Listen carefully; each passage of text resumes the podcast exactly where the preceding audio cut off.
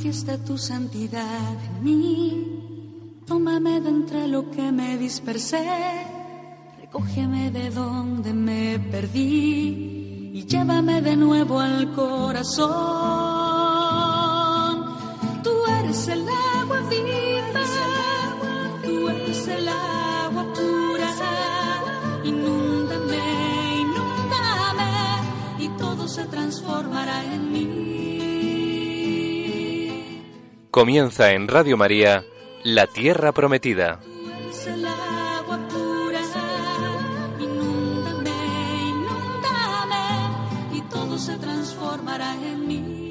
Un programa presentado por Beatriz Ozores. Mis rocas ya no harán daño a nadie. Mis montes se harán camino para todos. Pasto abundante medicina será para todo el que coma de mí. Yo seré la tierra que emana leche y miel. Buenas tardes, queridos oyentes. Aquí estamos un sábado más compartiendo con todos vosotros la palabra de Dios en el programa La Tierra Prometida. Buenas tardes, Fabián. Buenas tardes, Beatriz. Vamos a invocar al Espíritu Santo antes de, comenzar a adentrarnos en la palabra. Señor, concédeme la serenidad para aceptar las cosas que no puedo cambiar, el valor para cambiar aquellas que puedo y la sabiduría para conocer la diferencia. Oh Espíritu Santo, amor del Padre y del Hijo, inspírame siempre lo que debo pensar, lo que debo decir, cómo debo decirlo, lo que debo callar, lo que debo escribir, cómo debo dobrar. para procurar vuestra gloria, el bien de las almas y mi propia santificación. Espíritu Santo, ilumina mi entendimiento y fortifica mi voluntad. Señor, dame el balance divino en mi vida. Gloria, a ti, Señor. Continuamos con la apasionante historia de los jueces.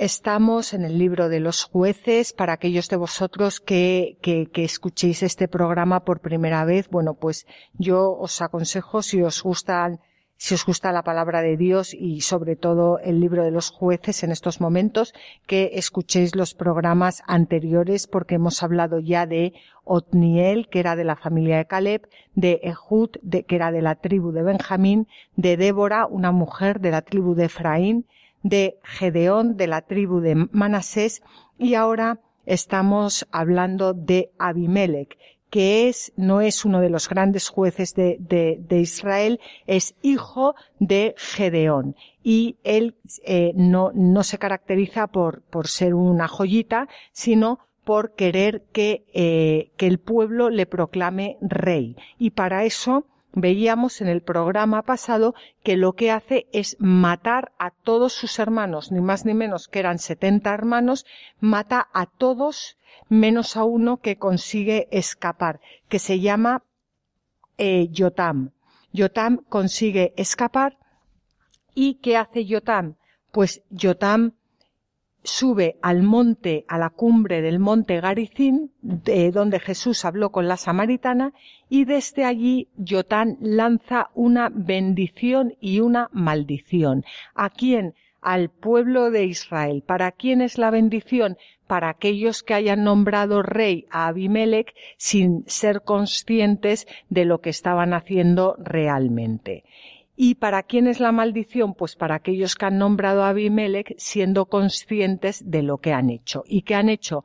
Nombrar rey a una persona que para llegar al, reinado ha matado a todos eh, sus hermanos y ha llegado a través de la mentira, a través de la falsedad, eh, a través de, de, de, bueno, pues de, de todo eh, lo malo. Esa, esa parábola eh, que comentábamos, esa fábula que comentábamos en el programa pasado, que íbamos a, explicar hoy, eh, antes de meternos de lleno en ella, vamos a recordar esas palabras de San Agustín que nos dice que, eh, aunque las fábulas de los escritos profanos y sagrados son ficticias, éstas comunican un mensaje mediante metáforas que no es mentira, sí, o sea, o que no es necesariamente eh, mentira, por lo cual el que sean ficticias no quiere decir que sean mentira. Y en el caso de, de Yotam, la fábula que va a salir de, de sus labios es una, representa o significa una verdad eh, tan verdad que, que, bueno, que cuando la leamos pues vais a ver cómo es algo que está eh, vigente actualmente. Bueno, pues esto que vamos a, leer a continuación, que es el capítulo 9 del libro de los jueces, versículos 6 al 15, se proclama en la liturgia de la iglesia. cuando El miércoles de la semana 20 del tiempo ordinario del año impar, es decir, cada dos años. Vamos a ver. Del libro de los jueces hemos visto hasta ahora que se proclama en la liturgia, el lunes se proclama jueces 2, versículos 11 al 19, el martes jueces 6, versículos 11 al 24, el miércoles, que es en lo que estamos ahora, jueces 9, versículos del 6 al 15. ¿Qué ocurre? Ocurre lo que ya hemos dicho en otras ocasiones, pero que a mí me gusta repetir. No es porque yo quiera ser pesada, sino porque es que quiero meter en, en vuestros corazones el celo por la palabra de Dios. Que si yo soy una persona que voy a misa los domingos, pues no voy a escuchar el libro de los jueces en mi vida salvo si se me ocurre ir el 19 de diciembre, que es el único día que se proclama si fuera del tiempo ordinario. Por lo cual, si yo voy a misa los domingos nada más, a mí el libro de los jueces no va conmigo, no entiendo el libro de los jueces, no, si no leo la Biblia en mi casa, no lo conozco. Si yo soy una persona que voy a misa todos los días, pues voy a escuchar el libro de los jueces, eh, voy a escuchar cómo es proclamado cada dos años. Y ¿Qué pasa? Que yo llego un miércoles, me eh, llego a la iglesia y, voy a escuchar esta, esta primera eh, lectura del libro de los jueces. Si no, si, si, si no he leído lo que viene anteriormente, es muy difícil, por no decir imposible, que entienda lo que se está proclamando desde el ambón. Por lo tanto, es muy difícil que cuando yo responda con el salmo responsorial, pues mi respuesta sea de verdad una respuesta hecha con el corazón eh, y con un, con un compromiso de vida a la palabra eh, de Dios. Por eso es tan importante que, eh, bueno, pues que, que, que saboreemos la, la, palabra de Dios y que la degustemos para poder realmente vivir de ella y dejar que nos vaya haciendo por dentro. No sé si tú quieres comentar algo, Fabián. Bueno, pues dice que adelante. Entonces vamos a comenzar con la primera lectura, eh, lo que sería la primera lectura, eh, sacada, extraída del libro de los jueces, eh, número 9, capítulo 9, versículos 6 al 15, cuyo título es Pedisteis un rey, siendo así que el Señor es vuestro rey. En aquellos días los de Siquén y todos los de El Terraplén se reunieron para proclamar rey a Abimelech, junto a la encina de Siquén. En cuanto se enteró Yotán, fue y en pie sobre la cumbre del monte Garizim les gritó a voz en cuello. Oídme, vecinos de Siquén, así Dios os escuche. Una vez fueron los árboles a elegirse rey y dijeron al olivo, sé nuestro rey. Pero dijo el olivo, y voy a dejar mi aceite con el que engordan dioses y hombres, para ir a mecerme sobre los árboles. Entonces dijeron a la higuera, Ven a ser nuestro rey. Pero dijo la higuera, Y voy a dejar mi dulce fruto sabroso para ir a mecerme sobre los árboles. Entonces dijeron a la vid, Ven a ser nuestro rey. Pero dijo la vid, Y voy a dejar mi mosto, que alegra a dioses y hombres, para ir a mecerme sobre los árboles. Entonces dijeron a la zarza, Ven a ser nuestro rey. Y les dijo la zarza, si de veras queréis ungirme, rey vuestro, venid a cobijaros bajo mi sombra. Y si no, salga fuego de la zarza y devore a los cedros del Líbano. Bueno, pues eh, esta, esta fábula que sale de los eh, de la boca de, de Yotam eh, hace referencia a, a, todo lo que, lo que hemos leído, lo que hemos visto en el programa anterior, como el, el pueblo al final acaba, eh, primero quiere nombrar rey al olivo, a la higuera, a la vid, y no quieren, no quieren ser nombrados reyes como le pasó a Gedeón porque saben perfectamente que el rey es el Señor. Y llegan a la zarza. La zarza va a ser nuestro rey. Esta zarza representa tanto a Abimelech como a todas aquellas personas que quieren, que quieren gobernar y que lo que son son zarzas y que prometen dar sombra y que no pueden dar sombra porque todo su reinado está eh, construido sobre eh, la mentira y sobre la falsedad. Sí, y además las tres metáforas, o los tres árboles primeros son el olivo, son la higuera y la vid, que son imágenes del pueblo de Israel durante la Biblia, ¿no? En toda la Biblia. La única que no lo es es la zarza. Entonces, la única que además, bueno, algunas variedades sí, pero en general, la zarza, y más en esas zonas del mundo donde estaba originalmente escrito esto, la zarza es el único árbol que no da fruto de los mencionados, ¿no? Entonces, exacto, promete lo que no puede cumplir, promete una vida que no puede dar, ¿no? Entonces, eh, bueno, pues para enfatizar la potencia de la parábola. Bueno, pues con este, con el salmo responsorial, el estribillo del salmo es Señor, el rey se alegra por tu fuerza. Pues precisamente la zarza es eh, justo la que, la que no nos alegra por la fuerza del Señor. Y dice, Señor, el rey se alegra por tu fuerza y cuánto goza con tu victoria. Le has concedido el deseo de su corazón, no le has negado lo que pedían sus labios te adelantaste a bendecirlo con el éxito y has puesto en su cabeza una corona de oro fino. Te pidió vida y se la has concedido, años que se prolongan sin término. Tu victoria ha engrandecido su fama, lo has vestido de honor y majestad. Le concedes bendiciones incesantes, lo colmas de gozo en tu presencia. Vemos aquí como todo el salmo, por supuesto, habla de Cristo, porque no hablan de nadie más que de Cristo, del verdadero eh, Rey que se alegra eh, con la fuerza de Dios, que se alegra con la victoria de Dios. Y todos nos alegramos con esa fuerza y con esa victoria en el verdadero Rey que es Cristo. Y esta es la forma más adecuada de responder a esta fábula de Jotán. No sé si tú quieres comentar algo de aquí, Fabián, o pasamos ya directamente a leer el Evangelio.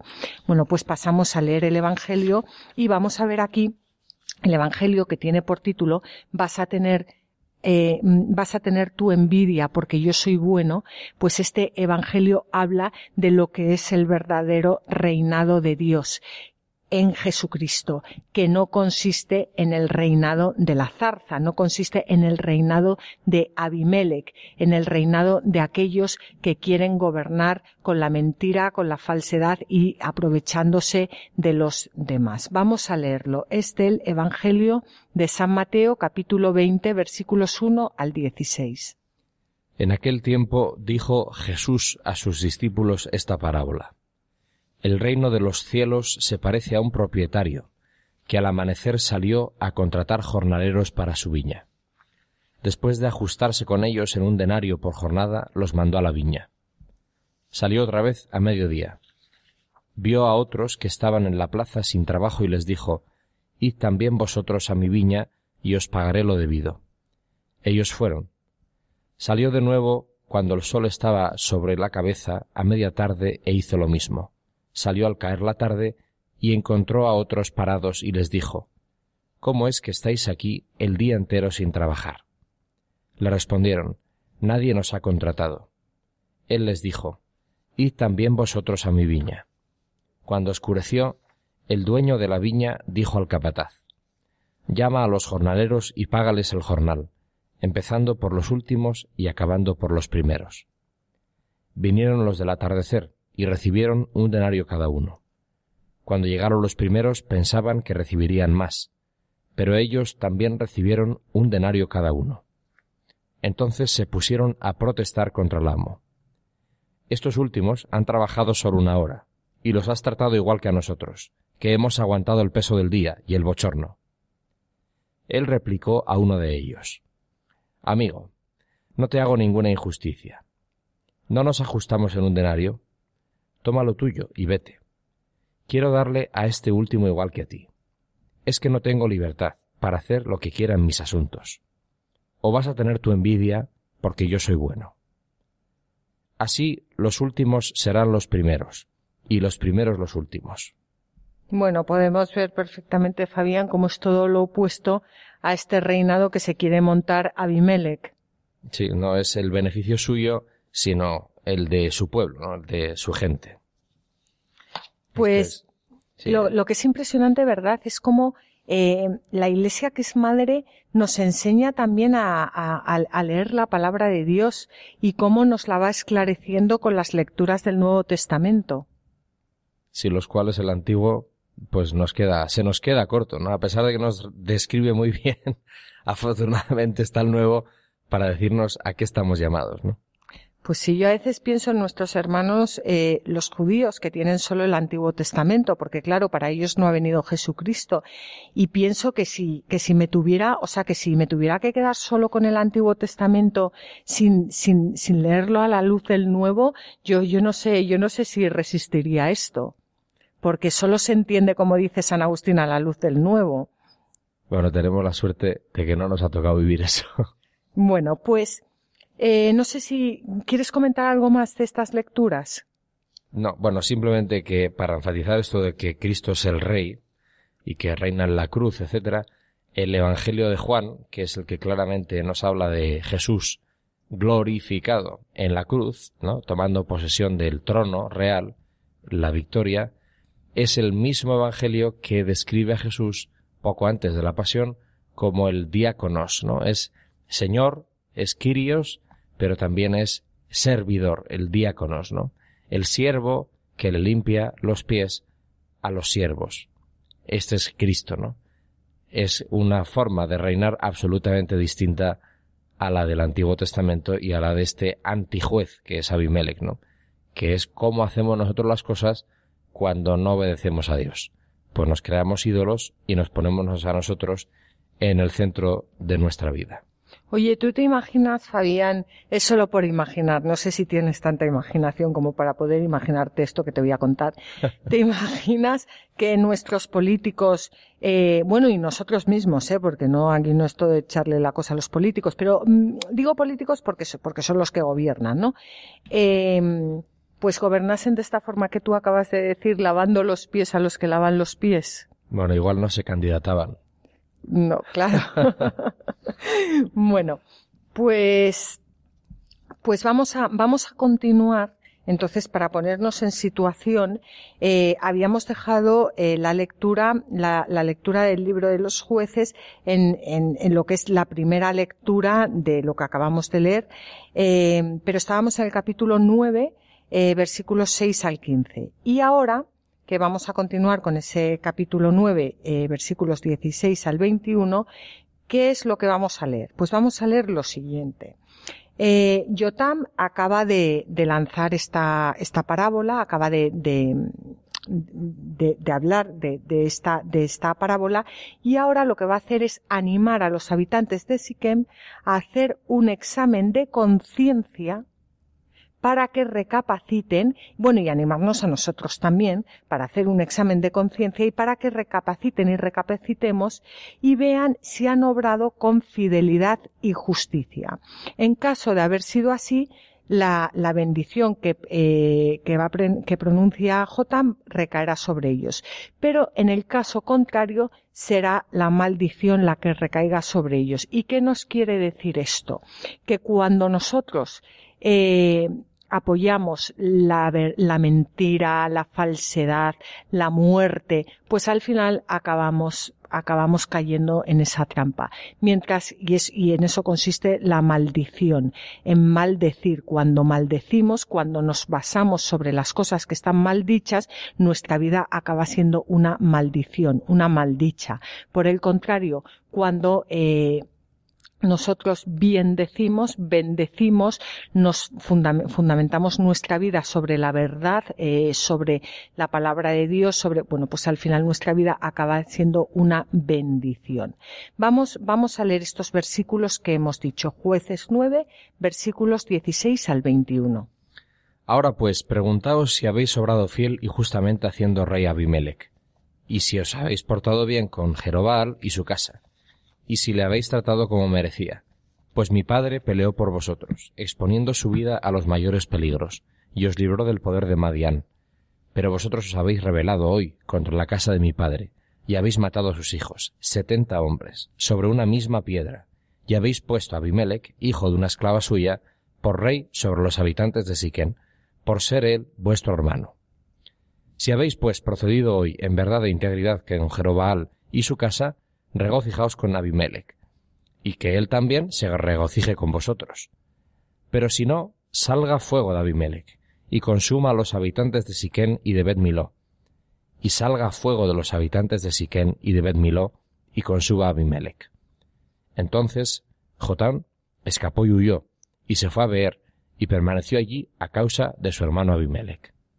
Bueno, pues la maldición de Jotam encierra, como ya hemos comentado antes, una gran verdad, que cuando se logra algo a través de la mentira, del asesinato, de la injusticia, eh, pues uno termina por cavar su propia tumba, porque antes o después pues llegan las desavenencias, llegan las traiciones, llegan las venganzas, eh, que siempre acaba con la, con la vida de aquellos que están implicados, que a lo mejor no es una, una muerte física, eh, pero sí es espiritual. En el caso de Abimelech, desde luego va a ser una muerte física y, y bueno, es que espiritualmente el pobre ya, ya, ya está bastante muerto. Eh, yo creo que aquí, Fabián, tampoco me, me quiero, o sea, meter donde nadie me llama, ¿no? Pero, pero yo sí, sí veo que, que, bueno, pues con este texto eh, también podemos hacer una pequeña reflexión o, o, dejar las puertas abiertas a que las personas hagan una reflexión sobre lo que nosotros hoy en día eh, nos hemos montado sobre la teoría del mal menor. Tú dirás. Bueno, simplemente eh, por lo que yo leo y por, por lo que Dios nos dice a través de su palabra, que eh, pues, pues el mal es el mal, ¿no? No hay ni mal mayor ni el mal ni mal menor, o sea, el mal es el mal y muchas veces empieza por poco, pero eh, lo que lo que hace es cada vez va pidiendo más y cada vez va pidiendo más. Pero no veo yo que en ningún momento la palabra de Dios nos hable de que es bueno hacer el mal porque con ello vamos a poder conseguir un bien. No, nunca. Nunca. Efectivamente. La palabra de Dios es clara. El mal mata y el bien es lo que da la vida.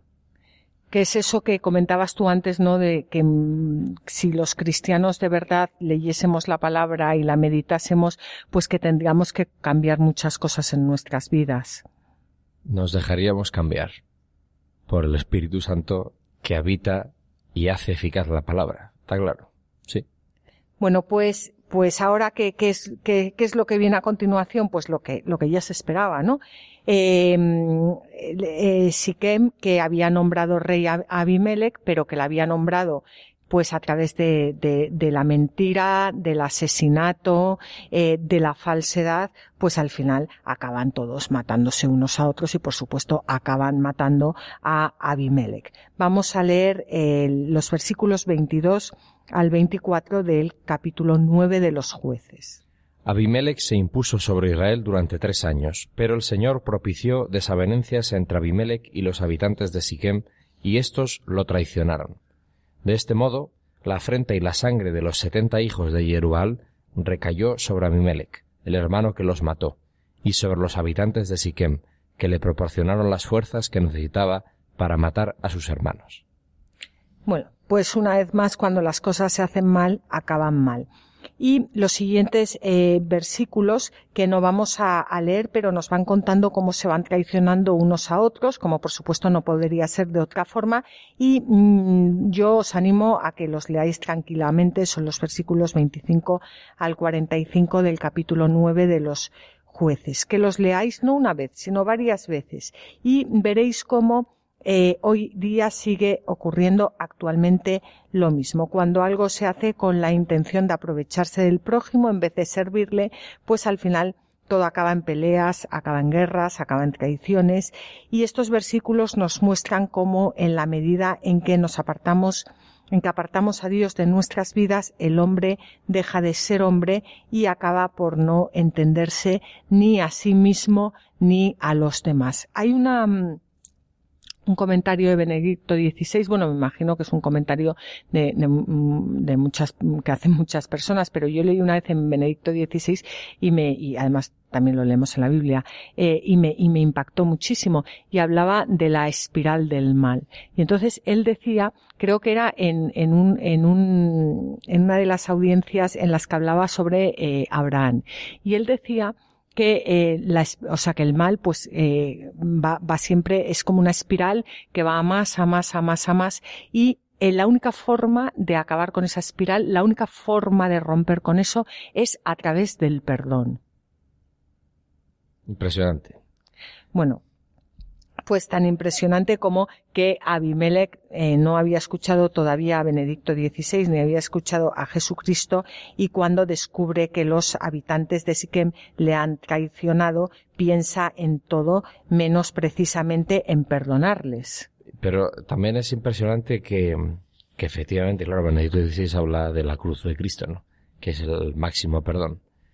Pero, pero como después de la cruz de Cristo somos capaces de reabrir el mal, ¿no? O sea, como, sí, no, ¿qué nos bloquea, no? Para no poder perdonar, para no querer aprender del maestro.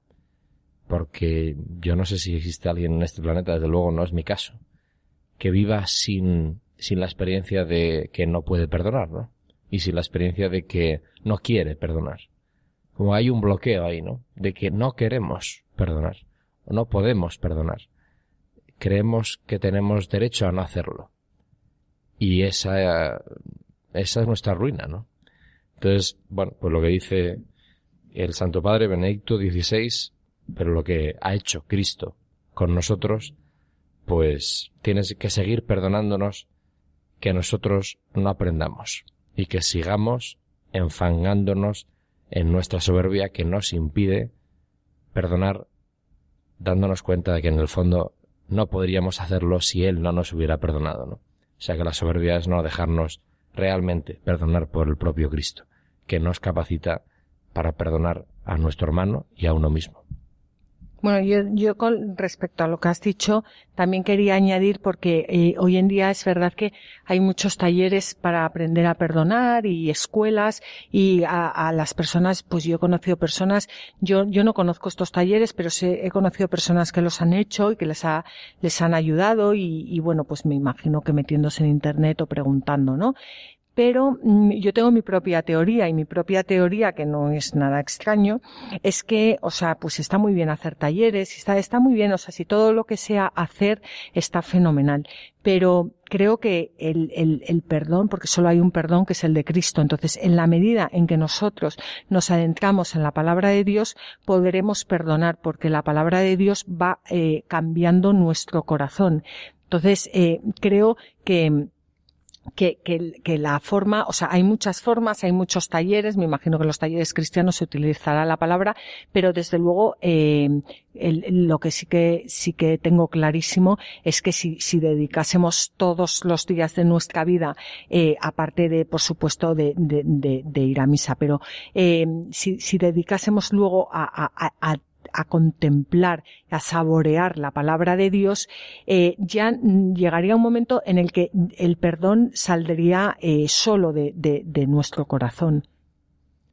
Bueno, por eso eh, nuestro camino de conversión es largo. Pero esto del perdón, ahora que lo dices, hay muchas teorías por ahí que dicen, y, y son razonables, ¿eh? Porque, y es inteligente pensarlo, que el perdón en el fondo al primero al que libera es al que perdona, porque no permite que el dolor que le han causado siga manipulando su vida. Entonces, casi llega uno a la conclusión de que el perdón es una respuesta inteligente ante el dolor que le han causado, pero que no busca el bien del otro, sino que busca sobre todo la libertad del que perdona, ¿no? Claro, en el caso de Jesús no es así, porque Jesús perdona desde la cruz. Claro, Jesús está muriéndose. Lo están matando. Y Jesús perdona no para liberarse del dolor que le están haciendo, porque de hecho no se libra, muere, ¿no? El Señor, el Padre, es el que le resucita, pero en ese momento él muere. Jesús perdona porque es capaz de crear algo nuevo, porque es capaz de amar, porque eso es lo propio de Dios. Entonces, yo creo que es totalmente distinto, ¿no? Plantearse, y eso es lo que puede llegar a romper la cadena cíclica del mal, ¿no? O la, el círculo vicioso del mal. Solo alguien que decide en libertad romper la cadena, la dinámica egoísta que lleva al mal, solo ese genera algo nuevo, crea vida, ¿no? La primera versión, en el fondo, si es simplemente una forma inteligente de gestionar un dolor que te causan, y es solo por egoísmo, tarde o temprano volverá a generar mal, ¿no? Porque la raíz no es el amor. En el caso del perdón de Jesús, la raíz única del perdón es el amor. Y es la capacidad generativa, es la capacidad de crear vida, y es la capacidad de hacer algo nuevo, de algo que no da más de sí, ¿no? Una realidad corrompida por el mal, Dios es capaz de hacerla nueva. Jesús en la cruz lo crea todo nuevo, ¿no? Me parece que es totalmente distinto y que hay situaciones que solo desbloquean el amor de Dios, que solo desbloquea la capacidad de dar vida que tiene Dios, ¿no? La capacidad de hacer nuevo lo que ya de por sí está viejo y acabado. Me parece que solo poniéndonos delante de la cruz de Jesús, el resucitado, podremos llegar a los niveles de perdón que a veces nuestra vida exige. Bueno, yo creo que vamos a, a, meditar esto que acaba de decirnos Fabián con una canción que desde luego viene al caso que se llama Vaso Nuevo.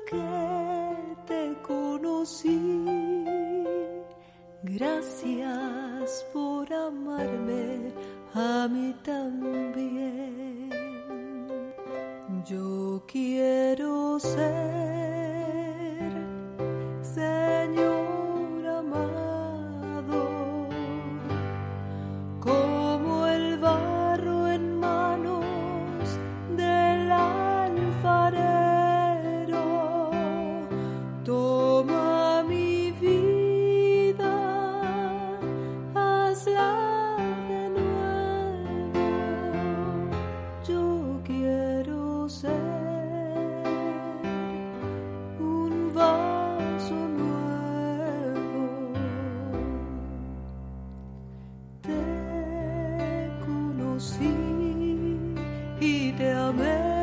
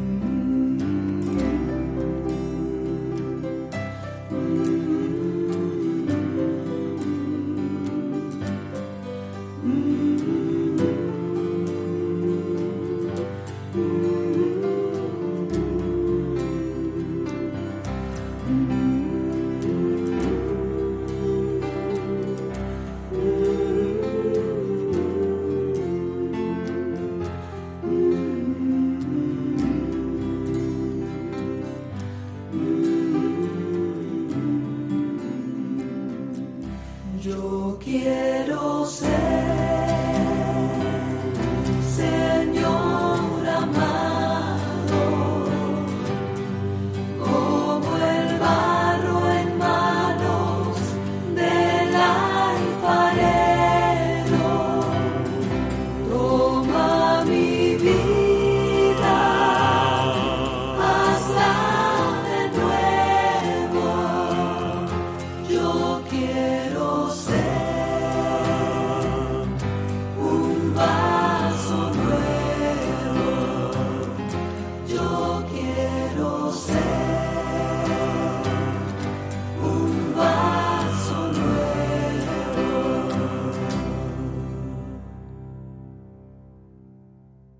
Continuamos, queridos oyentes, con el programa La Tierra Prometida.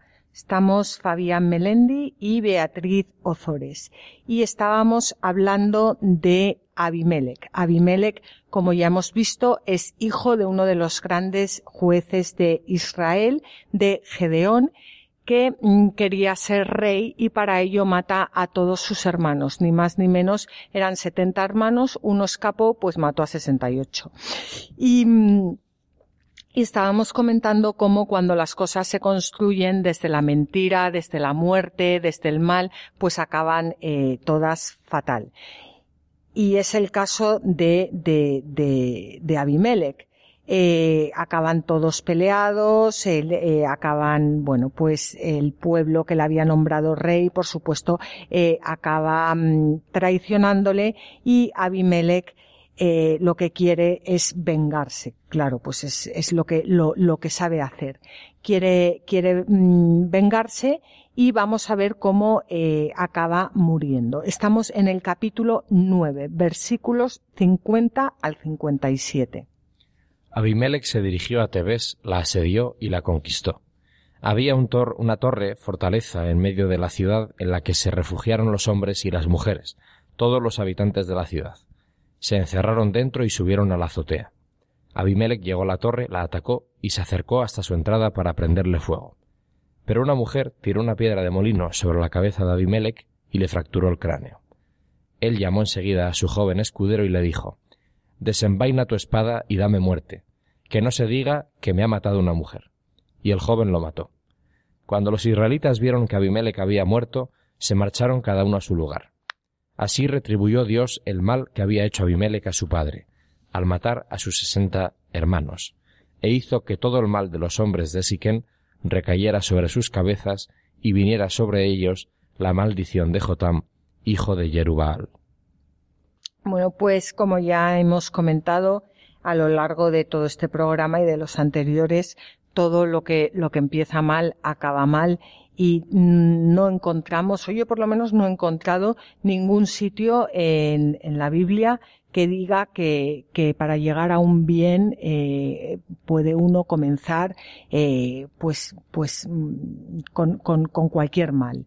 El mal lleva al mal y el bien lleva al bien. Y esto es lo que nos enseñan eh, sus páginas. Hay un comentario eh, muy bonito de Basilio de Cesárea que nos habla de la utilidad de la sabiduría humana, que es todo lo opuesto a lo que tenía este tal Abimelech y que yo creo que vamos a, a leer ahora.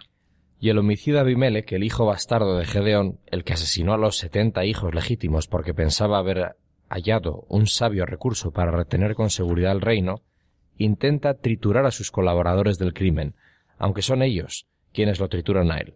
Termina muriendo de una pedrada a manos de una mujer. Y en resumen, con millares de ejemplos se puede aprender la falsía de la excelencia en la sabiduría humana, y cómo la pequeña y humilde es más que la grande y elevada. Pues aquí hemos terminado con Abimelech. Recordemos que Abimelech no es un juez de Israel. Los jueces que hemos visto hasta ahora son Otniel, Ehud, Débora y Gedeón. Y Abimelech es un hijo de Gedeón, pero no es en ningún caso un juez de Israel.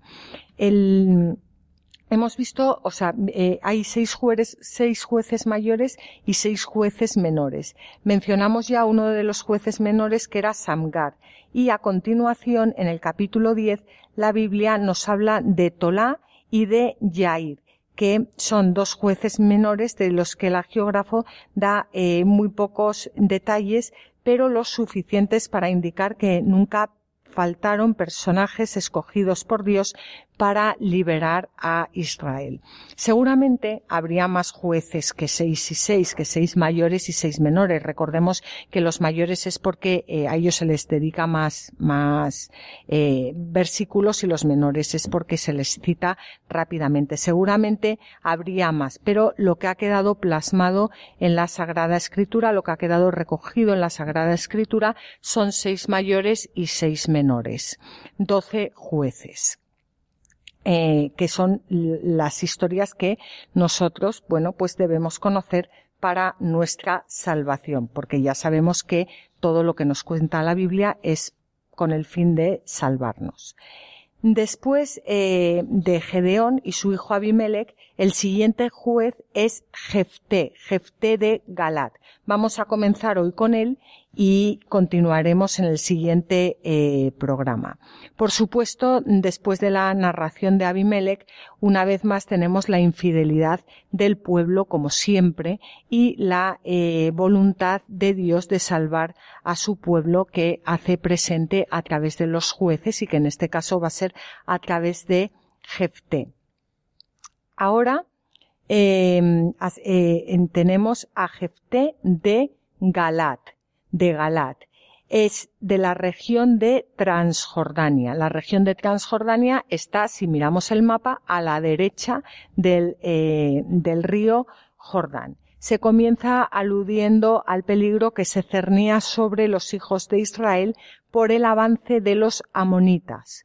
Era los amonitas era un pueblo de origen nómada que se había establecido al este de Galat, en una región esteparia de escasos recursos naturales, por lo que ocasionalmente penetraban en los territorios israelitas de la Transjordania para proveerse de ganado y del fruto de las cosechas.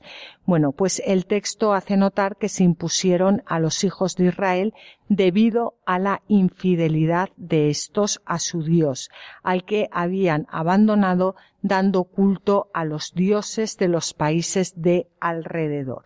Vamos a comenzar esta historia en el capítulo 10, versículos 6 al 16. Los israelitas volvieron a hacer el mal a los ojos del Señor y dieron culto a los Baales y a los Astartés, a, a los dioses de Aram, Sidón, Moab, así como a los dioses de los Amonitas y de los Filisteos abandonaron al Señor y no le dieron culto. Se encendió la ira del Señor contra Israel y los entregó en manos de los filisteos y de los amonitas. Todos los israelitas que vivían al otro lado del Jordán, en la tierra del Amorreo, en Galaad, fueron entonces vejados y oprimidos durante dieciocho años. Los amonitas pasaron el Jordán para combatir también contra Judá, contra Benjamín y contra la casa de Efraín, y atormentaron profundamente a Israel. Pues esta vez los israelitas caen en manos, como hemos dicho, de los filisteos y de los amonitas. Los filisteos habitaban a lo largo del Mediterráneo entre Jaffa y Gaza y los amonitas al otro lado del Jordán en la parte meridional de Transjordania. Es impresionante ver cómo mm, ya lo dice la Biblia, que el problema de Israel no es que no tenga armas, el problema de Israel no es que no tenga ejército, el, problema de Israel es que cae eh, bajo la opresión de sus enemigos porque le da la espalda a su Dios. ¿A ti no te parece esto impresionante, Fabián, que lo repite una y otra vez? Y una y otra vez pone los ejemplos de que así es, de que el pueblo de Israel sigue sin hacer lo que tiene que hacer, lo único que tiene que hacer que es confiar en el Señor. Bueno, pues esta vez eh, o una vez más el, pueblo de Israel eh, se ha vuelto a las divinidades cananeas. Al principio eran solo a las divinidades cananeas, porque como ya hemos dicho otras veces, el mal siempre va más, la idolatría siempre va más y todos los vicios siempre van a más y aquí todo va a más, el bien también por, por otra parte. Entonces, al principio se, quedó, se quedó solo en las divinidades cananeas, en, en los Baales y las Astartés pero ahora ya hemos ido añadiendo el culto a los ídolos de Arán, Sidón, Moab, de los amonitas y filisteos es decir, los de todos los pueblos que rodean el territorio de Canaán. ¿Qué nos quiere decir el autor sagrado con esto? Que cuando abrimos nuestro corazón a un ídolo, al final acabamos abriendo nuestro corazón a todos los ídolos que nos rodean, porque un ídolo lleva a otro. Por ejemplo, cuando metemos indiscriminadamente la televisión en nuestras casas, que es un horror todo lo que la mayoría de las cosas que ponen hoy en día, cuando, cuando abrimos nuestro corazón y peor aún el de nuestros hijos, a, a todas esas series donde lo único que vemos es, es, es eh, en fin, es que no quiero ni nombrarlo, vamos. Pues al final, ¿qué estamos haciendo? Abrir las puertas a, a, que nuestros hijos acaben cometiendo todo aquello que ven. O sea, una puerta abre otra puerta y otra puerta abre otra puerta. Y al final, eh, esto está ya perfectamente explicado en el libro de los eh, jueces.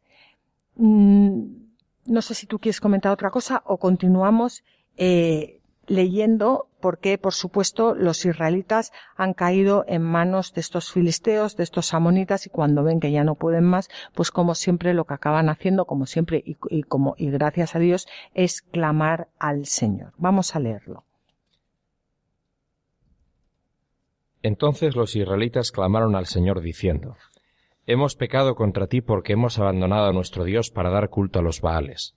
Y el Señor les respondió, ¿Acaso cuando los egipcios, los amorreos, los amonitas, los filisteos, los sidonios, los amalecitas y los madianitas os oprimieron y clamasteis a mí, no os salvé de sus manos? Pero vosotros me habéis abandonado, para dar culto a otros dioses. Por eso no volveré a salvaros.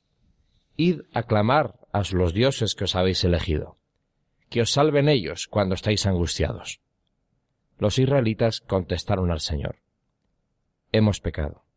Haz con nosotros lo que te parezca mejor. Pero por favor, protégenos ahora. Retiraron los dioses extraños que había entre ellos y dieron culto al Señor, que se aplacó ante la desdicha de Israel. Bueno, eh, otra vez lo mismo, eh, los israelitas ven que no pueden luchar contra los enemigos.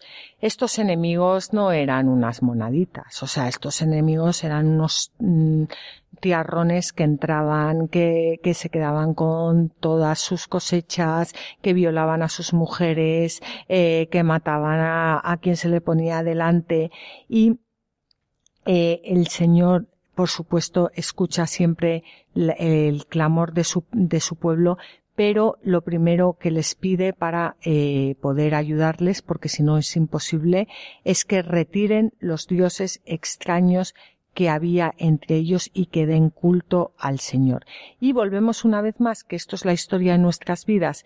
Cuando clamamos al Señor, lo primero que, que el Señor nos exige para poder ayudarnos es que retiremos los dioses extraños que hay en nuestras vidas para dar para poder dar un verdadero culto al Señor en espíritu y en verdad. Y mm, yo, a medida que, que, iba leyendo esto, pues no veía más que una prefiguración de la parábola del, del hijo pródigo, eh, que volvemos a lo mismo. ¿Qué diferencia hay entre el clamor de este pueblo y el clamor del hijo pródigo? Pues que, que Cristo, Cristo, o sea, que Cristo eh, está en medio, que Cristo en la parábola del Hijo Pródigo pues ya ha venido y ya nos ha, nos ha salvado. Y esto es una prefiguración de lo que eh, Cristo va a hacer, que es salvar definitivamente al pueblo. Sí, y, y además incluso también en la parábola del Hijo Pródigo, ¿no? Podría haber gente que dijera, bueno, ¿cómo es posible, ¿no? Que el hijo menor sufra tanto cuando al fin se decide volver a casa y demás, vive entre los cerdos, los cuida y sufre la carestía, sufre el hambre, sufre el deshonor. Pero bueno, en, en cualquier otro caso, ¿no? ¿Por qué el Señor permite que suframos cuando nos apartamos de Él? En vez de directamente ahorrarnos el sufrimiento, ahorrarnos incluso la conciencia de habernos equivocado, la conciencia de culpa, no la culpabilidad, pero sí la culpa y demás, ¿no? Y, y eso es engañoso porque me parece que forma parte del proceso pedagógico de Dios con nosotros, bueno, a mí no me parece, sino que es lo que dice la palabra de Dios, que es no puedo curar lo que el hombre no es consciente que es enfermedad. Si el hombre no me da su enfermedad, yo no le puedo curar. Si el hombre no me da su pecado, yo no le puedo perdonar. Si el hombre no me da su ser caído, yo no le puedo levantar. Si el hombre no me dice quiero que me cures, por favor, devuélveme la vista, dame la vista, Señor, que vea, yo no le puedo dar la vista, porque él no es consciente de que yo soy el Señor y él no lo es, que nuestra relación de amor se basa en que él se abre y yo le lleno.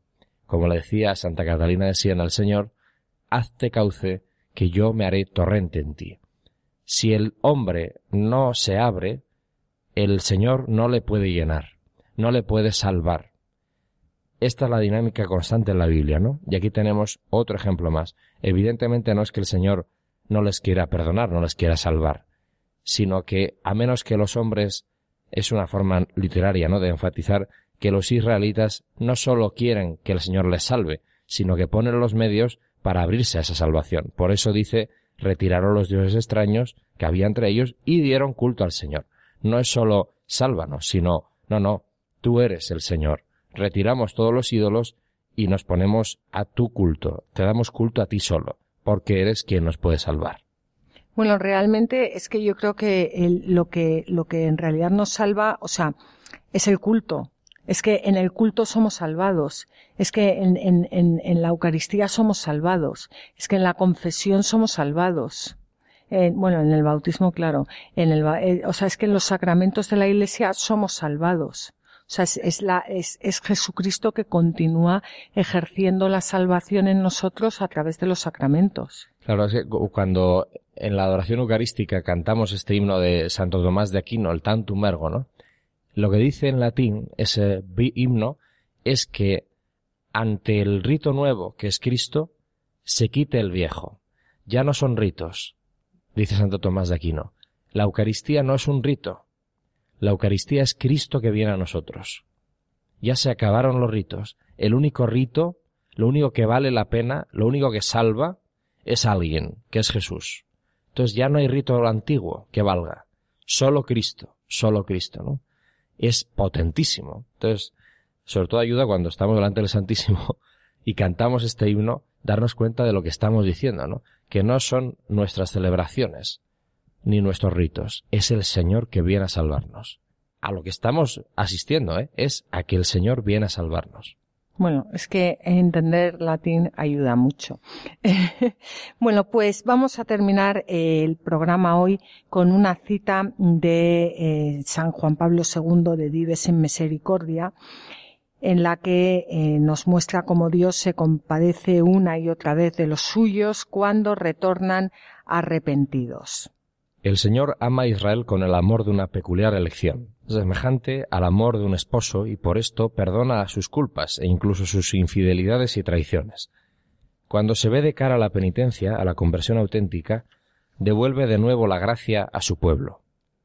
Tanto en sus hechos como en sus palabras el Señor ha revelado su misericordia desde los comienzos del pueblo que escogió para sí. Y a lo largo de la historia este pueblo se ha confiado continuamente, tanto en las desgracias como en la toma de conciencia de su pecado, al Dios de las misericordias. Todos los matices del amor se manifiestan en la misericordia del Señor para con los suyos. Pues con esta cita de San Juan Pablo II terminamos hoy este programa que como siempre esperamos Fabián y yo que hayáis disfrutado con nosotros. Podéis, ya sabéis, enviarnos vuestros comentarios a la tierra prometida arroba radiomaria.es o por correo postal a Radio María, Paseo de Lanceros número 2, 28024, Madrid.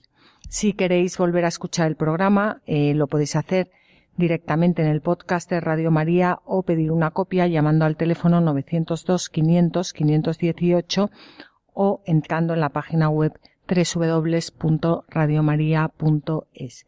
Y una vez más os animamos a que cojáis vuestras Biblias y no dejéis de leerlas, meditarlas y rezarlas, porque en los libros sagrados el Padre que está en los cielos sale amorosamente al encuentro de sus hijos para conversar con ellos.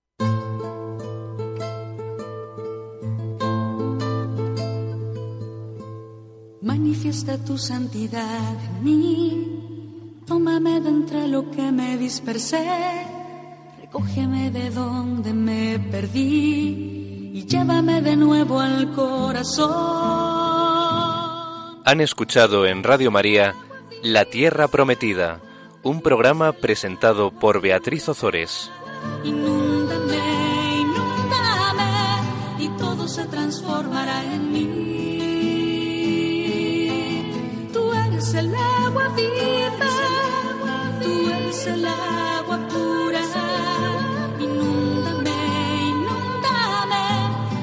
se transformará en mí.